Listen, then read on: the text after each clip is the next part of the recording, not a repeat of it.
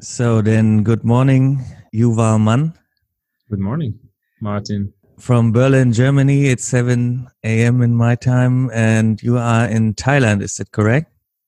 Yes, it's uh, about 1 p.m. my time now. I'm in north of Thailand, in Pai. Hmm. It's like the Switzerland of uh, Southeast Asia. It's really beautiful here. Uh, yeah, your flat also looks very beautiful yeah, it's really nice. There's really good um, mountain view 360 and it's uh, yeah it's beautiful. I love it here.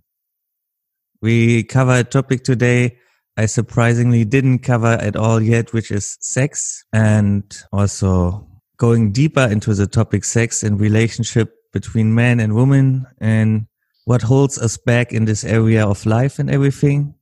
And on your on your facebook we are connected on facebook. You would call yourself a Jewish Orthodox who turned into a sex educator. Hmm, yeah. so, how did you? I mean, I read about your story a little, and I know you also came to Berlin. We we can talk about this also in this talk because a lot of people listening to this are from Berlin or around.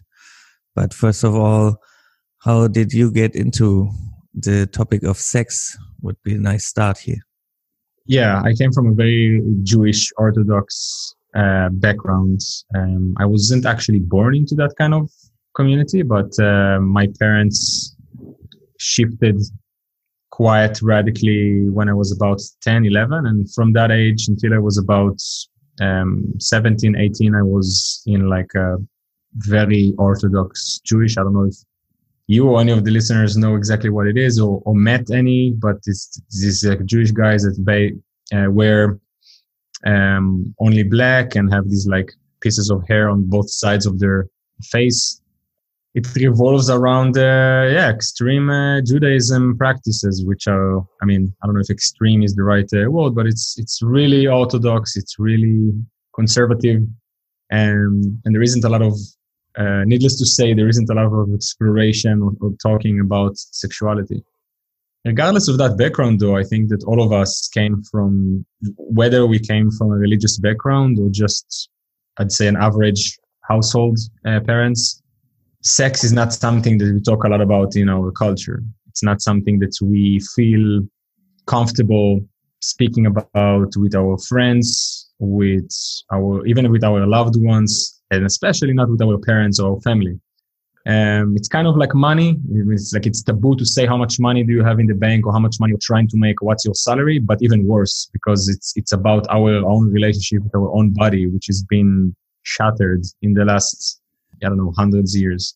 And so there is a lot of shame and guilt around that area. And as so I was experiencing myself as I was, you know, going as a grown up person, trying to find my way in the world being absolutely fascinated with that thing called women um, wanting to really figure out what that is why why people have sex what is sexuality what is the nature of desire why am i so compelled to constantly think about it and, and wanting to experience that and at the same time have so little information available on. And so yeah I, I got into this like tangent of pretty much the last decade of reading a lot, experimenting with many different things. Um, some of them has to do with Berlin a lot and um, the open-minded fetish scene, the sex-positive scene of, of, Berlin. Yeah, I took any book that I could find, any teacher that I, and master that I could uh, put my hands on. I got really deep into things like tantra and the, the concept of extended lovemaking and sacred sexuality and all that spiritual aspect of of sexuality, which opened me up to that idea that there is more to it, there is more depth. And not only that, there is other areas of my life are directly connected to how I feel in my sexuality. And so, yeah, it was pretty interesting and intense um, decades and a lot of exploration. And at some point, I decided to start sharing what I what I learned because I just looked around and I saw that other people are experiencing similar things that what I was experiencing. A lot of confusion, disconnect from their body, disconnect from their partners, lacking the depth and the ecstasy that beautiful sex life can sublimate in your life. And so I started sharing my uh, my stuff. Uh, which time were you around in Berlin? Just for my. Curiosity. I've been many times. I mean, uh, it's, it's, in normal. In normal, i have been traveling the world in the past eight years. So in normal years, when without pandemics, I'm uh, finding myself every summer in Berlin, pretty much. Oh, really? For five years now. Yeah. So uh, you might have been in Berlin, explore your sex life, while I was here as a young man or younger man uh, who also did uh, similar things and came across people who talk about books like um, the Sex God Method is the name, I think. So, so this is something some people in my area read. I didn't read that book yet. Yeah, sounds familiar. I'm not sure entirely what what is that exact book. Um, my, okay. I think talking about books that ignite this like process of learning. For me, it was uh, the multi-orgasmic man and oh. uh, right. books of David Deida, like the Superior, man the Way of the Superior Man, uh, which like the multi-orgasmic man opened me up to physically and my relationship with my body and the potential that it holds that is so far away from what we are used to do masturbating to porn and uh, thinking about sex as you know penetration oriented ritual with each other. And uh, david Deida's book opened me up more to that the spiritual aspect of not not just spiritual but also a very practical aspect of of relating with women in a way that is next level. How do you go how do you start this journey you know to change your inner mindset uh, towards sex so i think in order to talk about like what like actionable thing i think people can do i think it's important to like clarify what it is that people are dealing with. Because i think most people listening to that they can see the manifestation of their beliefs and conditioning in in the reality but they're not entirely sure where does it come from. So let's talk about that for a second. Yeah. Um, and so I, i'd say 99% of the people not experiencing their sexual life as much with as much pleasure and beauty and ecstasy as they could comes from especially for men comes from that idea that conditioning that men should perform in, mm. in any way. That sex sex is about performance. They have this idea and it's not just about sex it's generally. It's like man needs to perform they they are the providers they need to bring in to show up to to to not be weak to, to not show emotions too much which is obviously changing a lot in in recent years. There is a whole rise of the more vulnerable version of men and people are opening up and talking about emotions. There's definitely a lot of that. But at the same time when it comes to sexuality there is still this desire this thought that they need to perform that there is a, a need for them to show up in a certain way to make her come many times to um, to you know to, to be something to know your to know their way sexually with someone. Um, so that's one thing. Um, the other thing is as i mentioned before there is a lot of shame and guilt. Um, some people have experienced trauma around their sexuality. In some in some form of another it's much more common to talk about sexual trauma when it comes to what women are experiencing in our culture but it's not as common speaking about it when it comes to men. Um, and it's way more common than you would think, that you would realize. Other than that, there is conditioning from our culture. Um, so this, the, the cultural zeitgeist right now around sexuality, there is a lot of discussion that is very important to have, and at the same time, pretty aggressive towards men.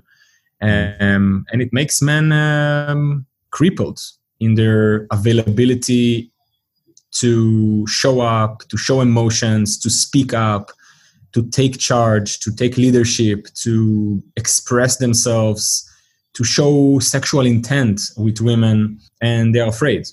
And besides that, there is also childhood conditioning, which all of us, both men and women, have been um, a product of. And that's, uh, yeah, from a very early age, we start being curious and having these interesting experiences, like interest in our sexuality, even before puberty, just wanting to discover why why do we have this between our legs and girls have something else and why boys have something else and and vice versa? And trying to like look if my friend's uh, uh, penis looks the same as mine you know? There's like kids having starting to have this curiosity and experience in a very early age. And what happens is the teachers and parents are very directly kind of like shaming kids for going to that direction in so many ways. It can be physically, like don't touch yourself, like smack you on the hand.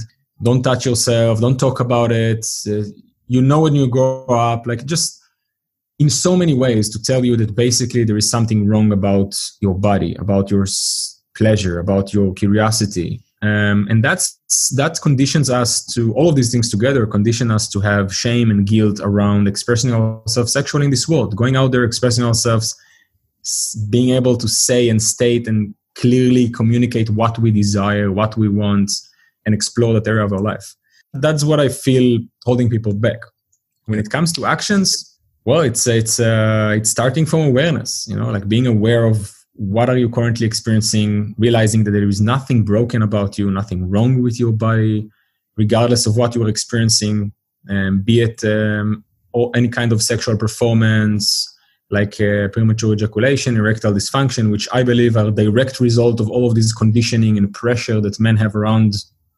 sexuality, the pressure to perform for women. Uh, this uh, coming too early or not getting hard, you mean, right? Yes, yes. Those two problems are results from the pressure inside our head, for example. So there is definitely a physical, especially erectile dysfunction, which is like not being able to get it hard. Um, there is obviously an element, potential element for physical problem. It's rare though and usually it can be happening for men who are over the 45 50 and can be a result of like drinking smoking um, i don't know not enough sleep stress um, as well as low testosterone levels but 99% of cases especially for younger men that having problems getting it hard it's purely psychological same goes for ejaculating too quickly or not being able to hold themselves for more than a few seconds or minutes and it's just because pressure to perform, pressure on the body, which can be explained scientifically as well.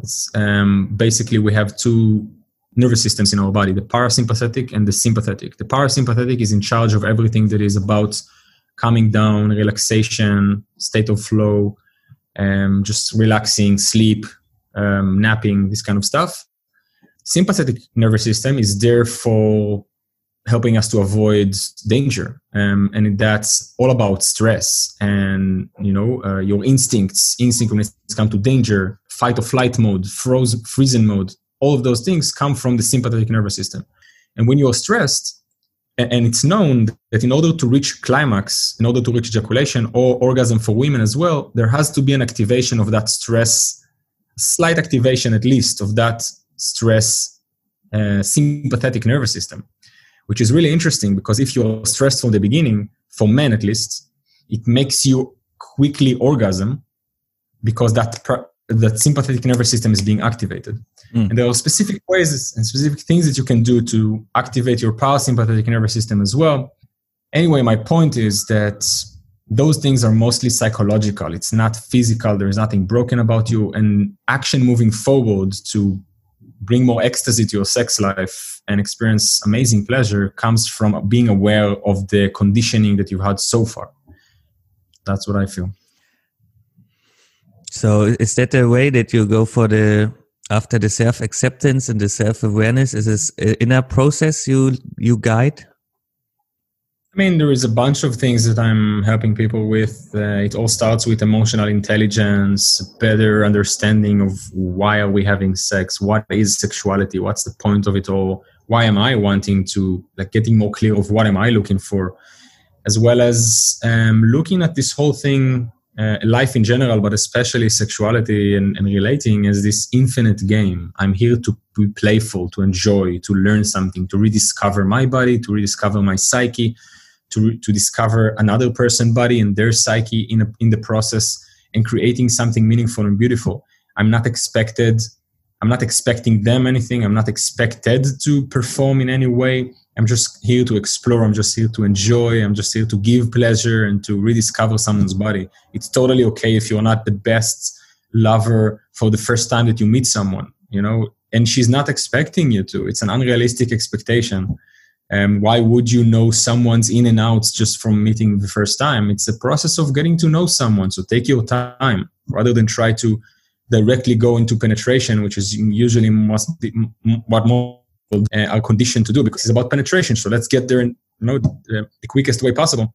Realizing that the female sexual response is a much more complex system that needs to be fully activated before she's ready for your penetration and take your time. Figure her out. Ask her what is she like? What do you like? What are you fantasizing about? Let's play. Do you enjoy that? Do you enjoy that? Touch her in different ways. See how she's reacting. Observe her. Take your time.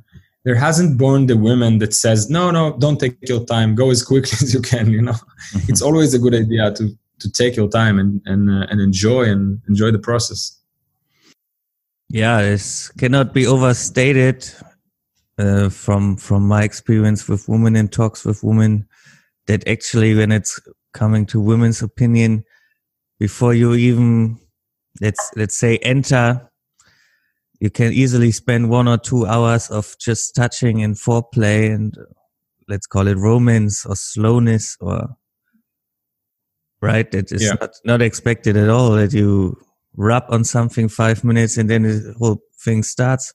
You can actually take all the pressure away from that idea by simply saying, okay, we go for no sex at all for at least one hour, just touching, exploring, discovering.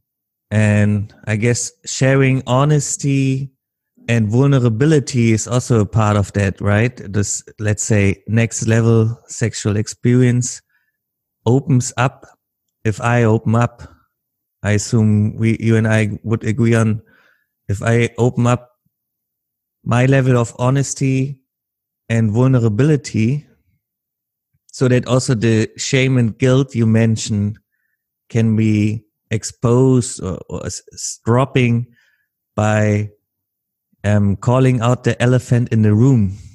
Uh, that absolutely I think what happens way too often is that all of these shame, guilt, and other emotions like stress and anxiety that can come up when, when you communicate with other people, if you have um, some baggage or some challenges around that area of your life, if you're not able to intelligently, with emotional intelligence, realize what is alive in you, what am I feeling, and then being able to probably verbalize it out there and put it out and communicate that. Um, it's going to get stuck and, and, and pushed down and suppressed and come come out as agitation or you know being distant or you know just like playing games so not not being like fully communicative and there is beauty in yeah sharing vulnerably like even if you're stressed in this moment and you feel anxiety or you you you can just share it you know? She will be there and she will listen and she will rather than made her think that you're weak it the other way around it will make her realize that you are a human being like her. She can recognize your herself and her anxiety and her fear in you and be like oh okay. He's another human here. Beautiful. I can see into his soul. I can see into his truth it makes people open up to you much more and feel safe with you which i feel is i, I don't feel i know. It's the number one component in the female sexual response activation. Feeling safe? to be safe, to feel safe, to feel in order for her to relax fully, which has to happen before she can experience any trance like really beautiful sexual experience, she has to feel safe in order to be fully relaxed with you. And the way to make her feel safe by by a lot, by a, by a, by a huge uh, percentage of it, is being open and vulnerable and honest. She sees that you're honest. She sees that she she can see the full you, and you're not acting. You're not playing anyone else. You're not trying to perform um, and it makes her feel safe because she knows that she don't need to perform she can drop the act and be herself and maybe share with you a little bit more deeply what she actually desires what she actually fantasizes about and what maybe she is afraid of or experienced in the past. You know sexual interaction can be profound without even including sex like actual penetration penetrative sex you know. There is so much rather than being this like one goal thing like penetration, it's rather a spectrum of experiences like arousal, eroticism, touch, connection, intimacy, cuddling, kissing, you know, um, oral sex, psychological games, power dynamics, power play. There is so many things that you can explore that are not just penetration. When you start looking at sexuality, rather than this like goal-oriented thing that I need to accomplish in order to tap myself on the shoulder and like say like i'm a great lover i'm a great man rather look at it as a beautiful place of exploration of your pleasure and, and an opportunity of growth and the beautiful, unique ability to get to know someone in the most vulnerable, naked moments of their existence, which is incredible. so, yeah. Yeah, it is also a kind of unification of this yin and yang to a level where you actually don't have to distinguish anymore who's the man and the woman in this. It's the highest level, I would say, where you unite so deeply that it does not matter who's playing the role of the man and the woman in this game, let's say. Yes. And a beautiful points, by the way. You, you basically said what I think, and you said it the way I would uh, I would have tried to say it. This um, stop having a persona in front of me, and this persona has to be cool and has to perform. And by letting go of my own persona who wanna be cool, who wanna perform, who wanna be the man, who wanna be hot, wanna go into sex right away, who thinks like this. If you drop it, the woman can also is invited to drop it as well and can open up because you open up and you stop acting. That is the mo- most beautiful and most important point, and that's why I emphasize it. I think that is really the the core and I would say you, you wrote about it, other aspects of life, are a reflection of our sex life and the other way around. I would say if I carry around a persona or a mask in my daily life, the chances that I will do that in sex life or towards women is extraordinary high. Yes. And when I act in sex life and with women, the chances that I'm a, that I'm an actor with my friends, with my job, and with my family is also extraordinary high. So yeah. you and I agree again, I guess, when I say, or you also said it, every aspect of life can show you exactly who you are right now, right? And sex is just a very direct way to show you who you are right now, your shame, guilt, and fear, and all of that.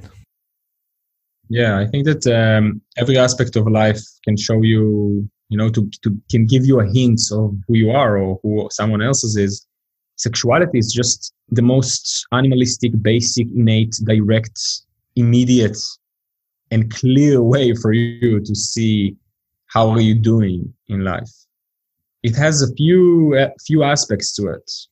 It has the most simplistic aspect of it like you said. It's like hey if you're putting a mask with other people in communication especially in intimacy which is a very in, it meant to be intimate and naked and raw if there you're playing someone you're obviously playing in other areas. And also like obviously the way you communicate and how you show up and how honest you are also shows what how you show up in other areas and how you're honest there. I think it goes even deeper. For for many years i i felt that intuitively you know because i felt that as ecstatic I feel in my pleasure, as welcoming and open I feel with my own body, with how I express myself with my partners. Everything else grows in my life accordingly as there is more abundance, more flow, more ecstasy, more beauty, more opportunity. It makes a lot of sense. Um, and now I know that it scientifically also makes sense because one of the most complicated neural networks in our body are starting from our pelvic floor, from our sex um, where you know the, like physical where, where our se- physic where our sex is and also where the like sexual chakra and sexual all that if you want to look at it from like a more uh, spiritual um, aspect and goes directly and correspond with our spinal cord and with our brain which directly results our hormone regulation and as a result of that our emotions our thoughts and so many things about our life. And so it makes a lot of sense that if there is shame and guilt and trauma and, and lack of confidence and lack of self worth and fear concentrated there, um, and especially if it's we are talking about physical trauma, which many way more way more people than we think and imagine actually experience in that area, that's directly correlates to everything else. Because if this is if this is regulating your hormones and also affects how you feel and how you think, that makes sense that every other area of your life or every other activity that you're doing in your life will be affected as well. the more I dive into it, the more I'm blown away. And we know that scientifically for quite some time, but still somehow when it comes to like the general public and their knowledge, and if you go to like the most scientific research that you can find available in like Psychology Today and um, all kinds of magazines about sexuality, what they are usually referring to is a much older, much more outdated um, research about sexuality, which the, the main one is um, the one from the 50s that um, Masters of Sex. If you if you saw this uh, if you saw this um, series, it's about um, this um, doctor called Masters and then his assistant. They were conducting these revolutionary um, sex, se- like the female and male sexual response researchers in their lab and bringing people to have sex while they're monitoring their heart rate and, and things like that. And they got to all kinds of conclusions, which now we know are mostly oversimplification of sex. And there is so much more there. There is no touch in the, the correlation between the new heart rates. It's obviously oversimplifying look on sexuality, but yet this is the research that most of scientists today are referring to and going to speak about when it comes to sexuality, when it comes to, and, and especially when it comes to um, female uh, sexual health. And you go to doctors that are on a daily basis, their job in the world is to make sure that our women are healthy sexually. And they refer and work by those researchers that are completely outdated.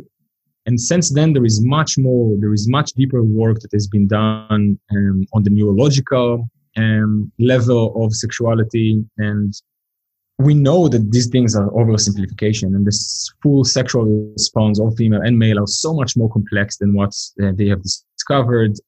Yeah, if you look around, our ideas, our knowledge about sexuality is like stone ages um, compared to what is actually there. Absolutely. And it's also absolutely um, mind blowing how connected every aspects of life really are. Yes. And how to loosen up one aspect of life, how that uh, really frees. I mean, I saw a post of yours. I think it was a client of yours who um, developed in sex life and abundance came into his life even with money. So letting go and freeing yourself and developing in certain areas, how that really can free and affect other areas is pretty damn mind blowing, actually. I even saw that between men who are highly homophobe, if this is a, the correct English term, if you are afraid of other men and afraid of being gay, you know, when, when they worked on this, how much, um, that actually freed their relationship to women as well. That's, so that's also an incredible point, actually. Yeah, absolutely. Um, we, we do this in uh, Berlin, by the way. Uh, we have this this uh, men's work here, where men starts the own journey with getting in deeper contact with other men. I mean, mentally first of all, yeah, to to loosen up the own mask and loosen up the own conditioning first of all towards other men. So then developing and getting also better with women and more relaxed in social interactions altogether. And it's actually incredible what that does to, to men in every aspect of life to, to start getting more comfortable around other men and get in touch with the own fear of being gay and all this stuff. So, so this is very powerful.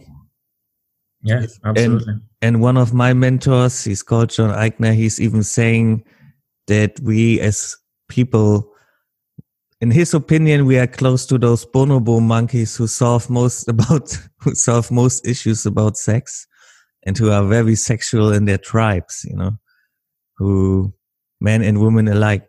But, but I don't know, you know, what is your experience with you know, not only between man and woman, but woman to woman, man to man, in, in groups. You know what I mean?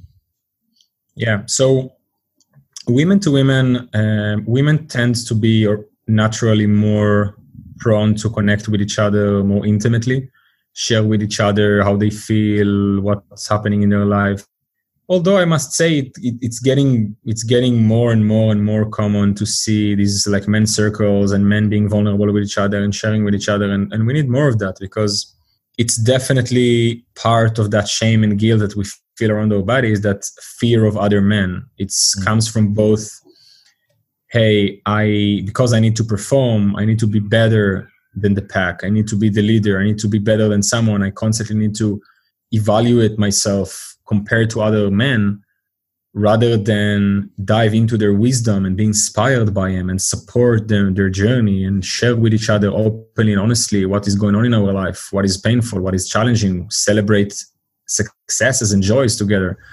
Um, and there's definitely a need for a deeper deeper work there. And i see that i'll give one powerful example of like that fear of being gay that you're describing is that for example if we're talking about sex 99.999% of men have zero idea of how powerful of an orgasms that they can experience when combining with prostate stimulation, which is easier to reach from your anus. Um, and most men are just afraid of even thinking about that idea of having having a finger there, let alone um, being fully fucked. You know, mm-hmm. just because it's like, oh, uh, might be a gay, um, you know, only gay people do it. Um, so they miss out. They happen to miss out, which is obviously bullshit. We don't even need to dive into it. It's a completely bogus idea. I don't even need to explain why it doesn't matter or it's not important. But and and like beautifully open-minded men. I'm not talking about like conservative or close-minded people. I'm talking about like general population people that I know and I meet on a daily basis, there is a there is a block there. There's a huge block, and uh, I can tell from from experience and from people's experience and from like knowledge and and science. Your orgasms as men are going to increase hundred times in their intensity and pleasure levels when you get rid of that taboo bullshit. You know, women are most women are celebrating that um, area of the pleasure. Um, there are two main neural networks coming out from our pelvic floor. One is from the sexual area, like clitoris and vagina for women, and uh, um, perineum and uh, um, the testicles for men. And the other one is coming from the anus. Both two huge, super complex and unique neural networks that are detecting all of our pleasure. And uh, you're just missing out on like 50 60% of your pleasure because of that idea. And it's like 99.9999% of men. And uh, yeah you know so so this is just one effect um, one side effect of that idea is that like just imagine you know it maybe it sounds a little bit like uh, yeah it's okay for for a lot of men but if you think about it for a second there is like 50% of the population that has no idea or felt experience about 50 60% of the option for physical pleasure for themselves. That's crazy to me. There is so much more potential for enjoyment and pleasure and fun um, which we are not tapping into. And imagine now now going back to that idea of how the neural network is correlated to our brains imagine how a lack of that level of pleasure and intensity and stimulation of that of that neural network is affecting the rest of our life the rest of our body the rest of our you know state of mind. The, the world is not really ready for that yet i think. I mean you you are obviously open for this topic and you share this topic and it will get more and more discussed and everything. But most people so it seems are not ready for that yet. Not really, but um, even if it's not about sexual pleasure to get, as, as Alexander Barth would say, to get um, closer with your brothers and have more and stronger brotherhoods is already enough to really loosen up a lot in this area. Even we, for example, greet each other with with hugs instead of this strange pseudo hug, we we hug each other. For example, is already, you know, a, a good hug is is a hello is already loosen up things. And I, I also know men who go into the sexual pleasure thing with other men. It, but as you say, ninety nine something percent of men, I think, are not ready for that yet? I'm not talking about other men.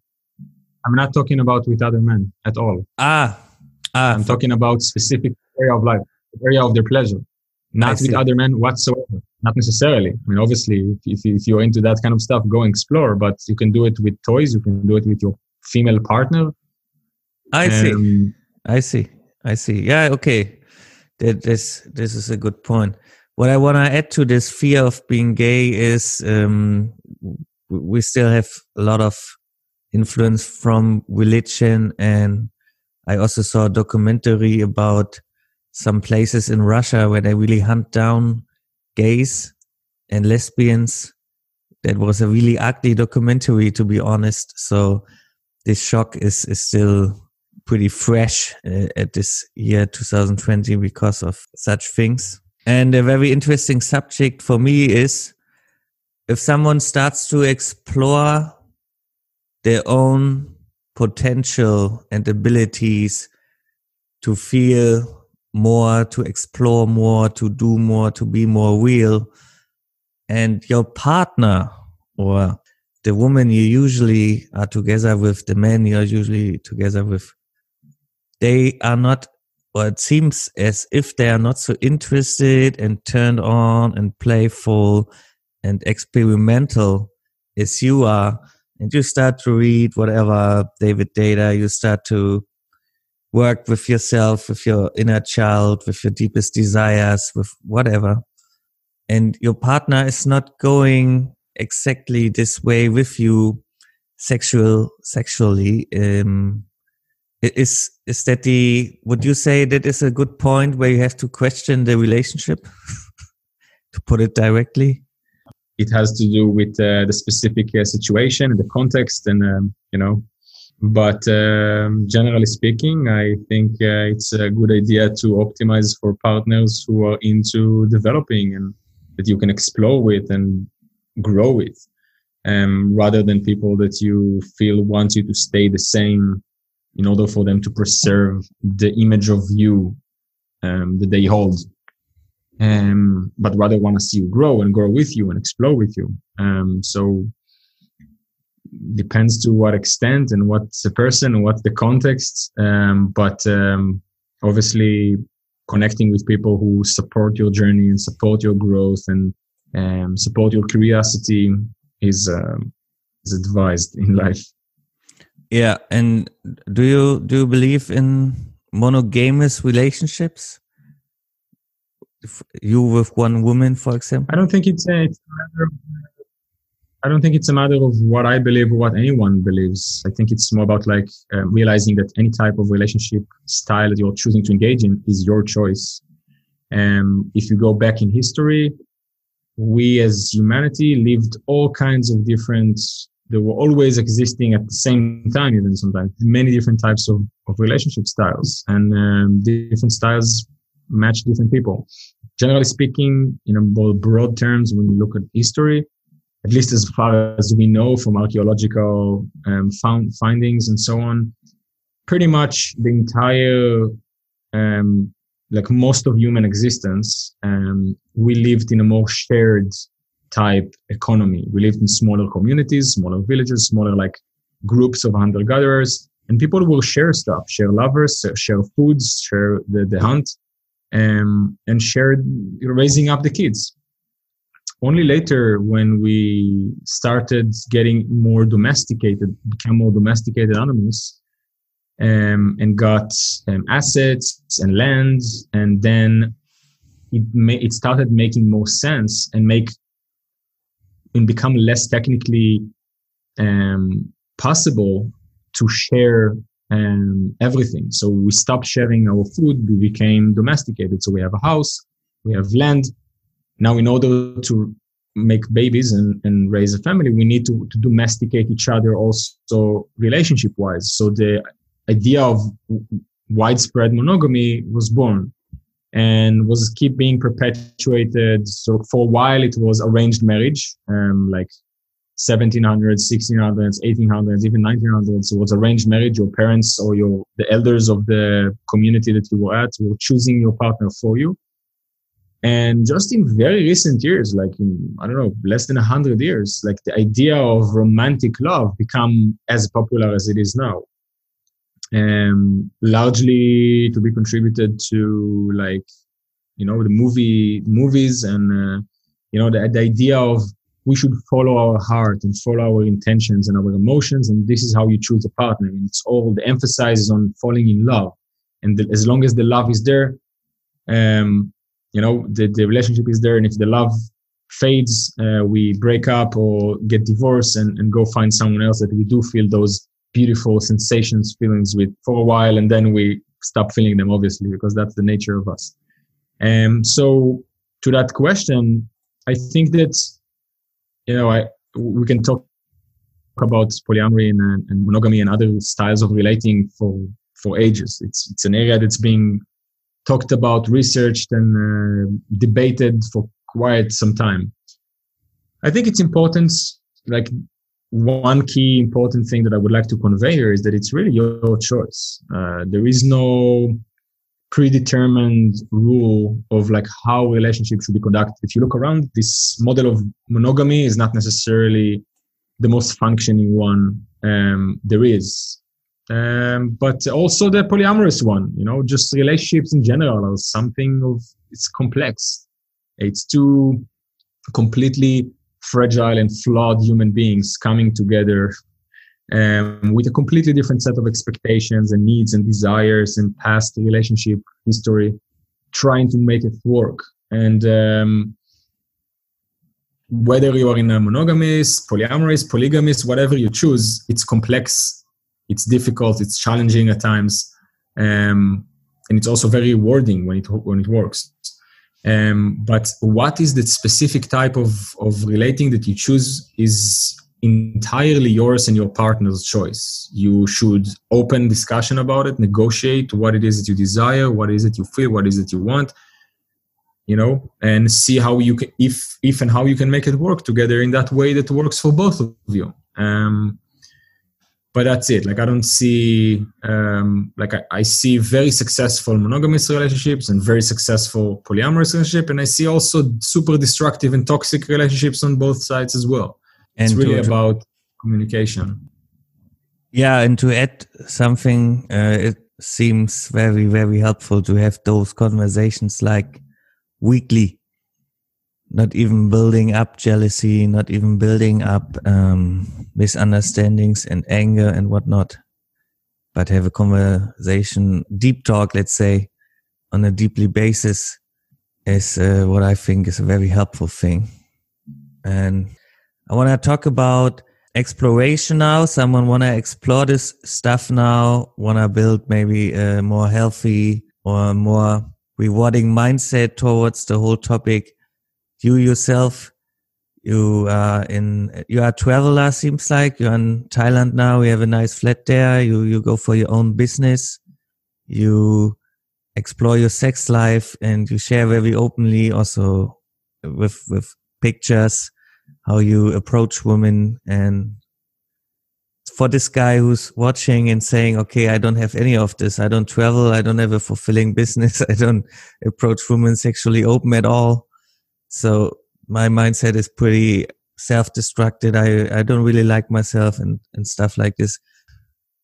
So uh, when I when I take someone to work with, it's obviously a deep and um, and longer process than what we can cover here in a few sentences. But um, I truly believe that uh, pure ecstasy does not come from how much money you have, how purposefully, how relationship goes, and uh, and so on and rather comes from pure embodiment of recognizing the beauty of each moment of this incredible uniqueness of just being alive like waking up into your own inside of this beautiful vehicle that you've been put into that you've been born into to, to, to experience this life. And just waking up and looking around and being like fuck i'm alive. What a concept and that really doesn't matter you know how much you love yourself and how what's going on in your life and all of these things that you want to work on and definitely should living pure ecstasy experiencing pure ecstasy is here and now and does not depend on anything. And the more you tap into that headspace, the element of your the more you dive deeper into that, the more things open up for you because it it's it stops being less about trying to get somewhere and be someone and accomplish something. Because whatever it is that you will accomplish, any milestone that you will, you know, conquer, it will be something else that you want to achieve, and then it will be perfect. And then my life will be no stress and full of beauty and, and, and, and relaxation. But it's not the case. Every time I made more money in my life, I have other things to worry about and I have the next thing that I want to accomplish. I remember when I was just a young person, I'm still young, but I was younger person, um, dreaming about traveling the world. And I was back then um, working in a boring job in like, uh, it was like furniture assembly um, in like this luxury apartments in Tel Aviv and I was not in a relationship. I was missing something more. I was feeling that I'm not showing up as much as I want to, I'm not expressing myself as openly. Um, and uh, many other areas of my life. I wasn't traveling. I was stuck in Israel. I wasn't making a lot of money. I wanted, I dreamed about traveling and living the life that I'm living now. I worked really hard and, and a lot to get to, to where, to where I am. And, uh, but very early in, like I don't know years ago when I started traveling was like one day I, I remember this even this day I was I woke up in Mexico. I was in Acapulco Mexico and I woke up to this beautiful view and I looked around and I was like fuck I'm actually working from everywhere and I'm making good money and I'm traveling the world. Fuck I achieved that dream. I I arrived there to that there that I was dreaming of. And I looked around and I was like yeah I mean it, it's it's it's better. Inside, I don't appear or more fulfilled or more ecstatic. I'm immediately thinking about the next thing that I want to achieve. And that's just the nature of us. And, and it, there is good in it too. It's good that we are, you know, wanting to grow. It's, it's one of the, it's one of the um, elements of life. Everything is growing until it cannot grow anymore and then it's dying. It's true for us too. And not just physically, also mentally. When we stop growing here, when we stop developing and chasing interesting things and you know giving value to the world and, and providing and building shit building interesting shit creating art creating businesses creating whatever we are creating in this world and constantly growing we start dying. And so it's not a, but it's not about that. It's a good element. It's a great element of us humans to constantly grow but pure ecstasy pure joy unshakable joy because if you really, really wrap your hand for a second around what it means to actually be alive in this beautiful, incredible universe, just spinning around really quickly, being made of 70% DNA that is non human, just other DNAs that are inside of you regulating your body.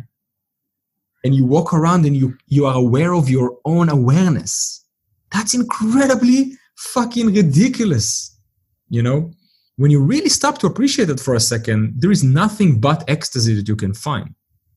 It's not about how much money you have in the bank anymore the bills you need to pay corona not corona who is elected to office whatever the fuck is happening in your life it doesn't matter. And when you're tapping more and more into that element of ecstasy everything else starts to happen in your life as well. Suddenly you have more opportunity because your vibration is higher. You feel better. You feel more alive. You feel more happy. You're happy for other people's success. You're happy for your success. And all you're busy doing is making your life and other people's life more wonderful. That's it. And you create value and you do things that you're passionate about and you do inner work and you're compassionate towards yourself because you know that you're not perfect and that's fine. It's part of the beauty in you.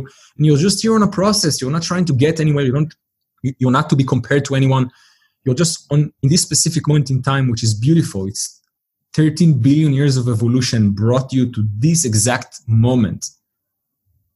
Celebrate it enjoy it be thankful for it. You could be not existing you could be dead you could be someone else worse off you could be so many things that are not just what is right now in front of you. And that's what i feel is really living a life of ecstasy. Yeah.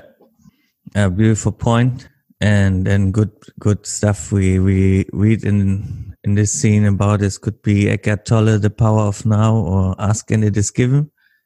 Those those are good books for going that journey, I would say.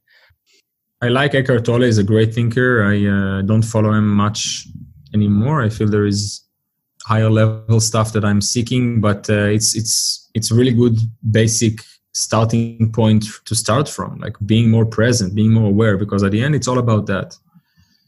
It's about being able to stop for a second this race of noise in your head and just be, just be with what is.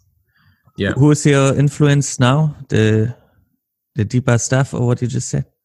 Oh, there are there are many. Um, there are many. I mean, if you're asking for like book recommendations, um, I very much enjoy reading now um, how emotions are made. Let me give you a few. Let me give the listeners a few book recommendations. So we have How Emotions Are Made by Lisa Feldman Barrett.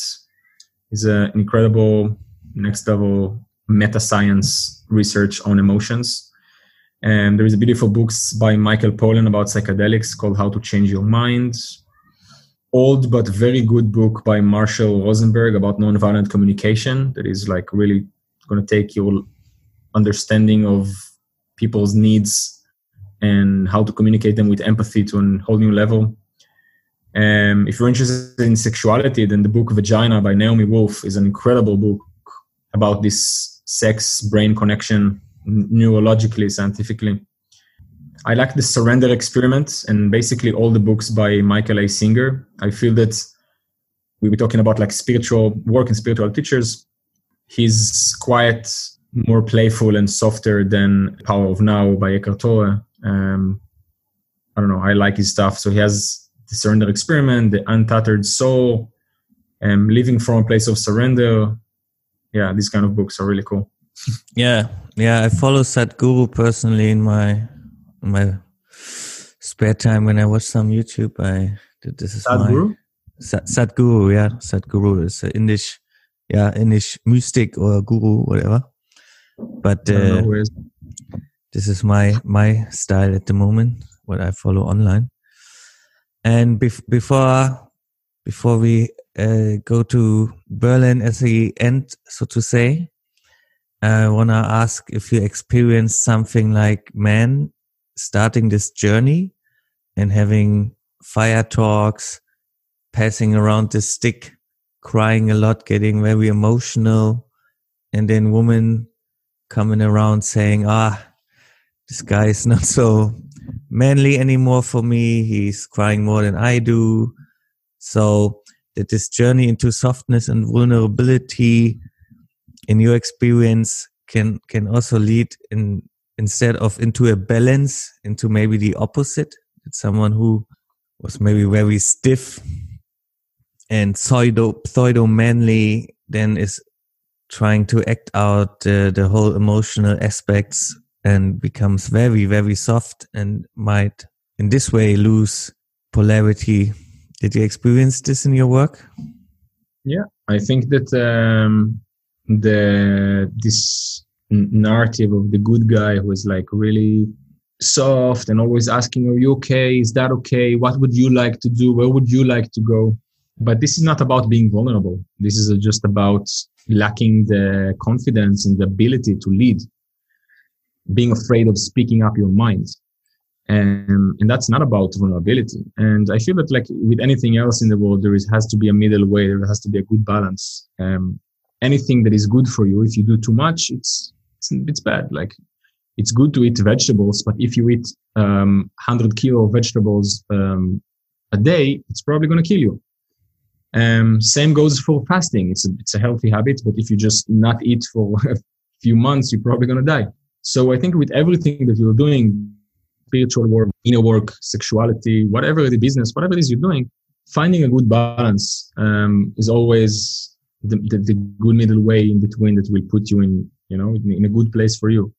You know if getting into like inner work and expressing yourself more vulnerably if you spend the majority of your time with your partner constantly talking about how you feel and what you experience in the moment and crying and, and all of that that can be a little bit too much you know like you want to do some other things as well it's definitely beautiful to stay true to yourself and always express how you truly feel but um, constantly being in that space with your partner of like always sitting down, always expressing emotions, always going to, that's obviously not in balance. And that's one thing. The other thing that you mentioned that we already started talking about is this good guy softness, which women are being quite deactivated by for for good reason you know? Like obviously she wants to feel safe. She wants to know that she's safe but that has has nothing to do with you being constantly like are you okay? Are you no.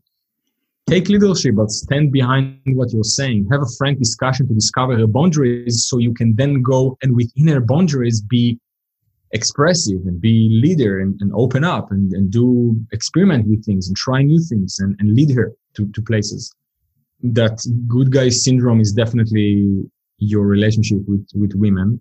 It's coming from a place of, of lacking confidence and desire to express yourself, being afraid of pushing yourself onto others, like pushing your desires and your wants onto others and, and like, tr- like making them do things that they don't want to. It comes from many places from this shame and guilt that we talked about of like, oh, I'm wanting sex from her. It's bad it's like a dirty thing that I'm wanting from her, and now she will either allow me or not allow me, but I, I'm gonna let her. No, your sexuality is a beautiful manifestation. Your cock is a gift. If you give it in, in, in a beautiful way that is presented with confidence, but at the same time with the utmost respect and honesty, that's a beautiful gift. Doing it properly, and she would d- desire to devour that cock. You know, it's not about um, um, it, it's about that openness for sharing, like recognizing the true gift that you are. That spending time with you is a beautiful thing. It's a great gift, and you have abilities to take her on incredible, pleasurable experiences. I think that's that's where that's where it stands. And a lot of guys blur the line between like being vulnerable and being this like overly soft good guy because being vulnerable, it's not necessarily mean crying or being totally soft. It can be like, hey, here's what I feel. I'm authentic with, with what I feel right now. You know, it doesn't necessarily mean crying. You can just be authentic to what is present. You don't always feel sad and want to cry. You sometimes you feel vibrating with joy. You can express that too. Um, sometimes you feel desire coming up and maybe a little bit of anxiety. You can express those too. It's like, hey, I I'm really attracted to you. I desire you very much in this moment. I want to taste you and smell you. I, I'm super here. At the same time, I, I sense a little bit of, of, of, stress around it because you're so beautiful and incredible, you know, like, I don't know. And even if perchance you will lose that specific connection because you were responding that well, so be it.